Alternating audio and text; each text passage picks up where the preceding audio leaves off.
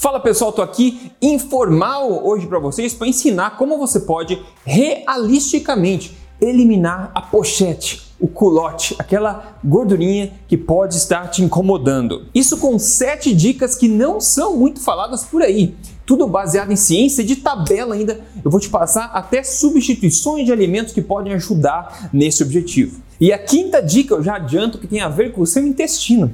Pois é, Bom, vamos começar de cara então com a primeira dica aqui, que é uma das mais difíceis de se aceitar. Dica número 1: um, a menos que você seja um sortudo genético, se você tiver mais de 7 quilos para perder, Esqueça da pochete por enquanto e foque em eliminar esse peso excessivo. E se esse for o seu caso, não se preocupe, continue assistindo porque hoje você vai aprender dicas que podem te ajudar neste objetivo também. Veja, eu digo isso porque secar a pochete, aquela última sobra ali, é a parte que requer mais estratégia e comprometimento. E realisticamente falando, se você tem mais de 7 quilos para perder ainda. É muito mais inteligente e proveitoso você focar em eliminar este excesso antes de você perder os cabelos tentando eliminar aquela pochete, porque ela não vai sair antes desses quilos serem eliminados. Então, exercícios miraculosos, sucos queimadores de gordura, equipamentos mágicos. Não se engane e não deixe eles enganar você. Então, a minha sugestão é: se você tem mais de 7 quilos para perder, ainda foque em 95%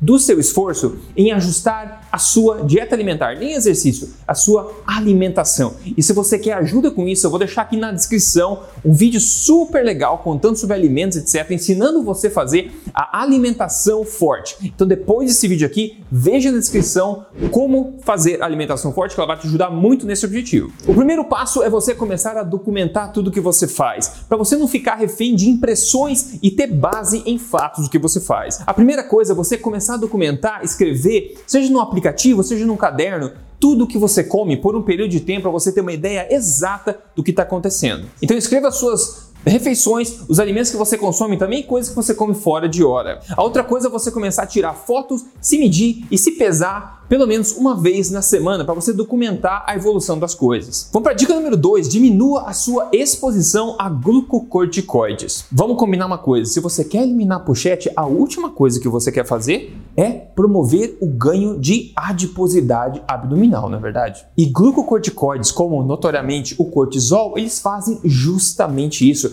Isso é bem documentado na literatura científica. Nesse ótimo estudo, por exemplo, eles falam claramente que a excessiva exposição crônica a glucocorticoides resultam em resistência à insulina no corpo inteiro e também no desenvolvimento de adiposidade abdominal em seres humanos. E agora você pode estar se expondo cronicamente a glucocorticoides através de medicações, talvez anti-inflamatórias que você possa estar tomando, ou também você pode através da sua alimentação, através do que você está comendo de fato, estar elevando seu cortisol, seus hormônios de estresse através da sua alimentação, se ela for errada, se for uma alimentação fraca e não forte como eu tendo a falar. E claro, também estresse psicológico da vida, eventos que podem estar acontecendo que elevam naturalmente aí os hormônios de estresse. E outro ponto ainda é o sono. Dormir mal também é estressante para o corpo, então não subestime o poder de dormir bem para emagrecer. Então, reduzir a exposição crônica a glucocorticoides é importante para facilitar a eliminação daqueles últimos quilinhos que estão segurando ainda aquela pochete. Dica número 3: muito cuidado, muita cautela com o seu consumo do que?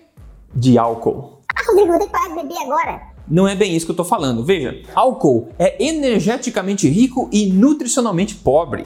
O álcool, depois da gordura, é o que mais tem densidade energética, com 7 calorias por grama. Só que essas calorias vêm basicamente sem nutrientes nenhum. E não é segredo nenhum para ninguém que o consumo de álcool está associado com maior ganho de adiposidade. Isso acontece até em coreanos que notoriamente são famosos por terem baixa adiposidade. Veja, por exemplo, esse estudo que fala justamente dos coreanos, dizendo o seguinte: que o alto consumo de álcool está associado com uma maior circunferência abdominal em ambos os sexos, ambos os gêneros de coreanos. E é claro que isso é uma associação, na verdade, mas isso acontece bastante e principalmente é razoável quando a gente entende o metabolismo do álcool do corpo e como o corpo vê o álcool como uma toxina ser eliminada. E a barriga de cerveja, por exemplo, não é por acaso. Muita gente acha que é por causa das calorias, dos carboidratos. Isso também é, influencia um pouco, mas uma coisa que é pouco falada é que as leveduras usadas para fazer a cerveja já liberam bastante estrógenos. Estrógenos e estrogênio, por exemplo, ele também é um promotor de ganho de peso. Então é outra forma como a cerveja e esse tipo de fermentados pode aí levar você a obter aquela simpática barriguinha. E é óbvio que isso, como nada que eu falo aqui, significa que você precisa eliminar completamente o consumo de álcool se você gosta. É simplesmente ter bom senso e ter ideia, ter clareza do impacto que ele tem no seu corpo. Dica número 4: ajuste na sua alimentação a razão, nutrição por energia. O que, que é, Rodrigo? Basicamente quer dizer que a melhor forma de você emagrecer é aquela que não te faz sentir fome, né? Emagrecer queimar gordura sem sentir fome. É disso que eu sou fã e eu quero que você também seja. Vamos lá, relaxe e pense comigo, tá? A gente tem a razão aqui, nutrição dividido por energia. Em cima dessa razão, na parte de nutrição, você tem aí os aminoácidos, as vitaminas, os minerais, né, os micronutrientes. Isso é nutrição. E embaixo da razão você tem energia, ou seja, o valor calórico dos alimentos, as calorias. Quanto maior for essa razão, significa que mais nutrição nós vamos ter por unidade de energia consumida, ou seja, uma maior densidade nutricional. Quanto menor for essa razão, significa que estamos consumindo menos nutrientes por caloria ingerida, diminuindo assim a densidade nutricional. E o segredo é o seguinte: quanto maior maior for a sua densidade nutricional, mais saciedade você irá sentir e mais facilmente você controlará a sua ingestão calórica. Isso é emagrecimento inteligente que eu também sou muito fã. Afinal, quanta gente você viu por aí que solucionou o problema do emagrecimento para sempre simplesmente fechando a boca? Pois é. Se forçar a comer pouco em termos de nutrição e emagrecimento é dar um tiro no pé. Se forçar a comer pouca energia sem pensar em nutrição é dar dois tiros no pé. Grave o seguinte: quando nutrientes se consome, a fome se some.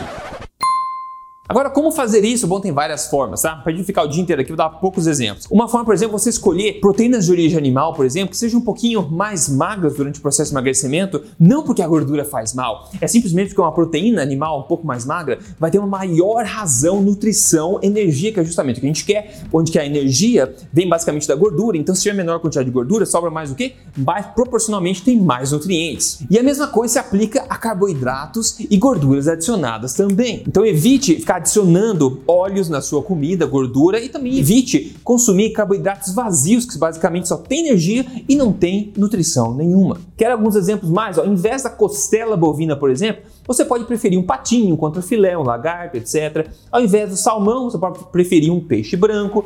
Ao invés do arroz, Talvez prefira abóbora ao invés. Ao invés de nozes, castanhas, que são altas em energia e ricas em antinutrientes, por que não uma fruta, etc maximizando a quantidade de nutrientes por unidade de energia que você consome, você vai ter mais saciedade, mais paz mental, menor apetite e automaticamente controlar a sua ingestão calórica, queimando mais gordura. E depois veja o vídeo recomendado sobre alimentação forte que eu deixei na descrição que você vai gostar. E a próxima dica é você dar um tapa no botão de gostei se não deu ainda e lembrar de assinar esse canal, pessoal, aqui semanalmente ajudando você. E se você é novo aqui, meu nome é Rodrigo Polê, sou autor best-seller e também pesquisador de ciência nutricional em 2009. Eu já ajudei quase 100 mil clientes aí a emagrecer e agora eu tô aqui semanalmente ajudando você a emagrecer de forma inteligente, permanente e natural, baseada em ciência e sem balelas. A próxima dica é o seguinte: resolva o seu intestino. O intestino que apresenta sintomas como inchaço, gases, constipação ou diarreia ou dores abdominais, quando você sabe que o intestino não está funcionando bem,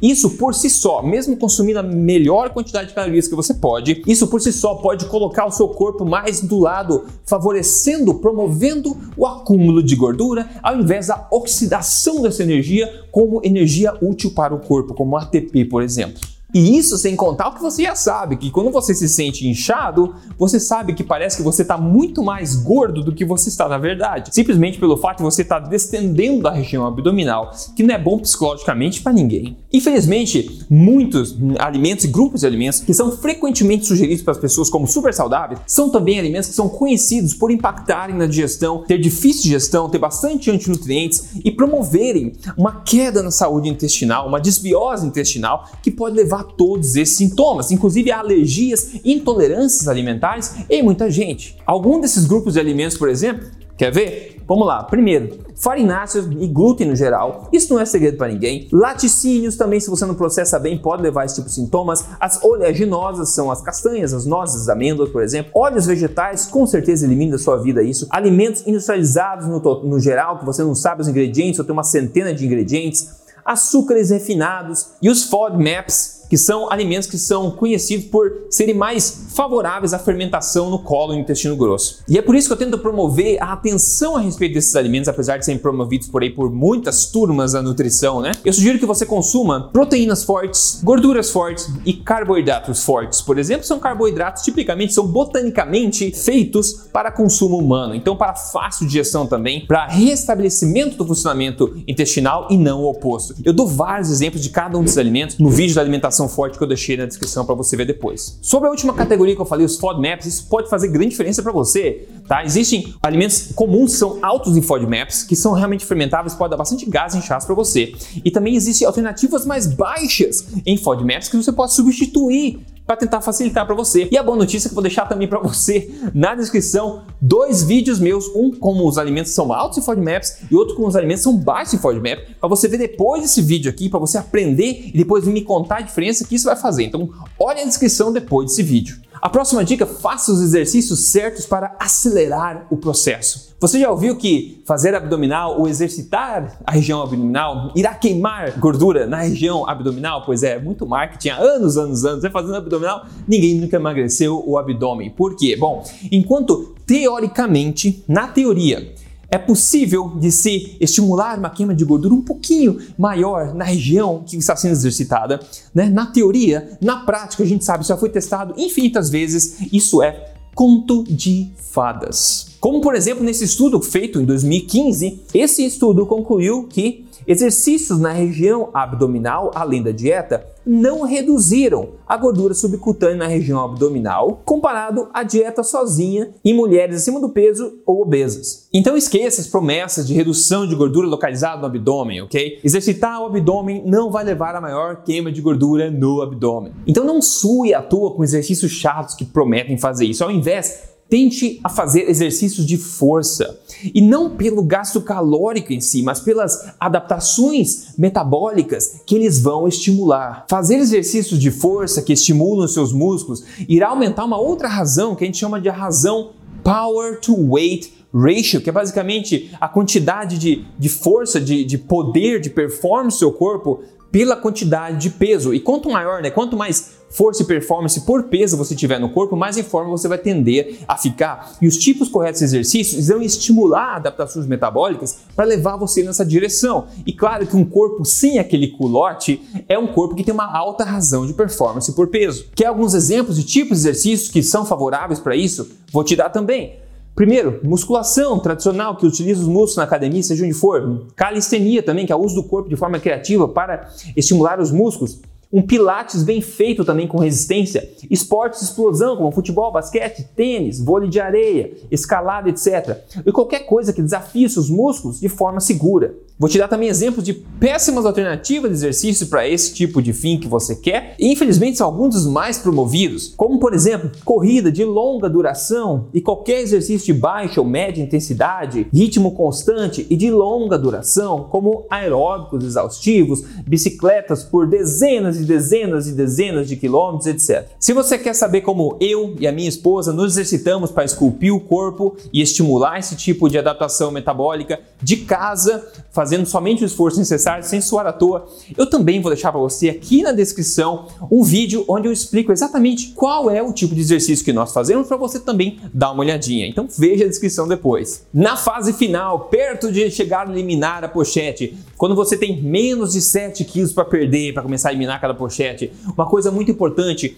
é que você tem o objetivo de perder no máximo 1 quilo do peso por semana ou meio quilo de peso por semana para você evitar o platô e continuar descendo esse peso até você de fato secar aquele culote. No geral, quanto mais rápida é a perda de peso, mais resistência o corpo vai oferecer, porque ele quer guardar bem aqueles últimos quilos de gordura, ele quer segurar aquilo lá, porque a perda rápida de gordura é meio que uma ameaça, o corpo vê como uma ameaça à sua sobrevivência. E o corpo fica mais sensível ainda ao exagero do déficit calórico, se você corta muita caloria, por exemplo. Então, queimar a pochete sem você explodir novamente e engordar requer um pouquinho de paciência, mas estratégia também. E no geral, quanto menos peso você tem para perder, menor será a taxa de perda. Se ela for muito rápido, lembre, quanto mais rápido você emagrece, mais rápido você atinge o platô, não é isso que você quer, certo? E como eu disse, eliminar a pochete, revelar aquele abdômen que você quer, aquela forma que você quer, é a última fase do emagrecimento feito de forma correta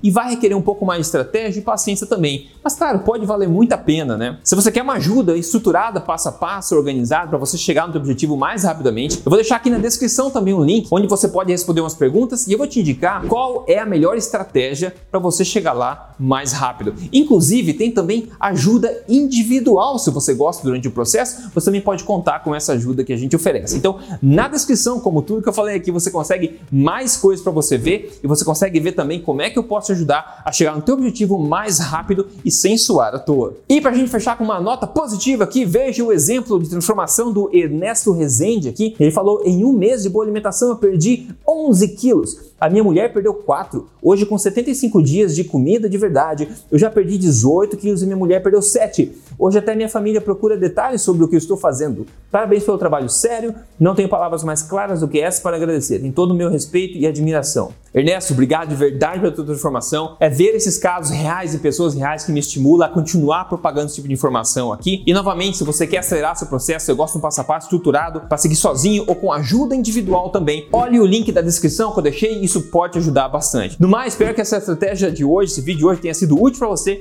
Me conte nos comentários o que, que você achou, o que você está fazendo, o que quer que eu fale mais aqui, que a gente continua o nosso papo, ok? Um grande abraço e a gente se fala.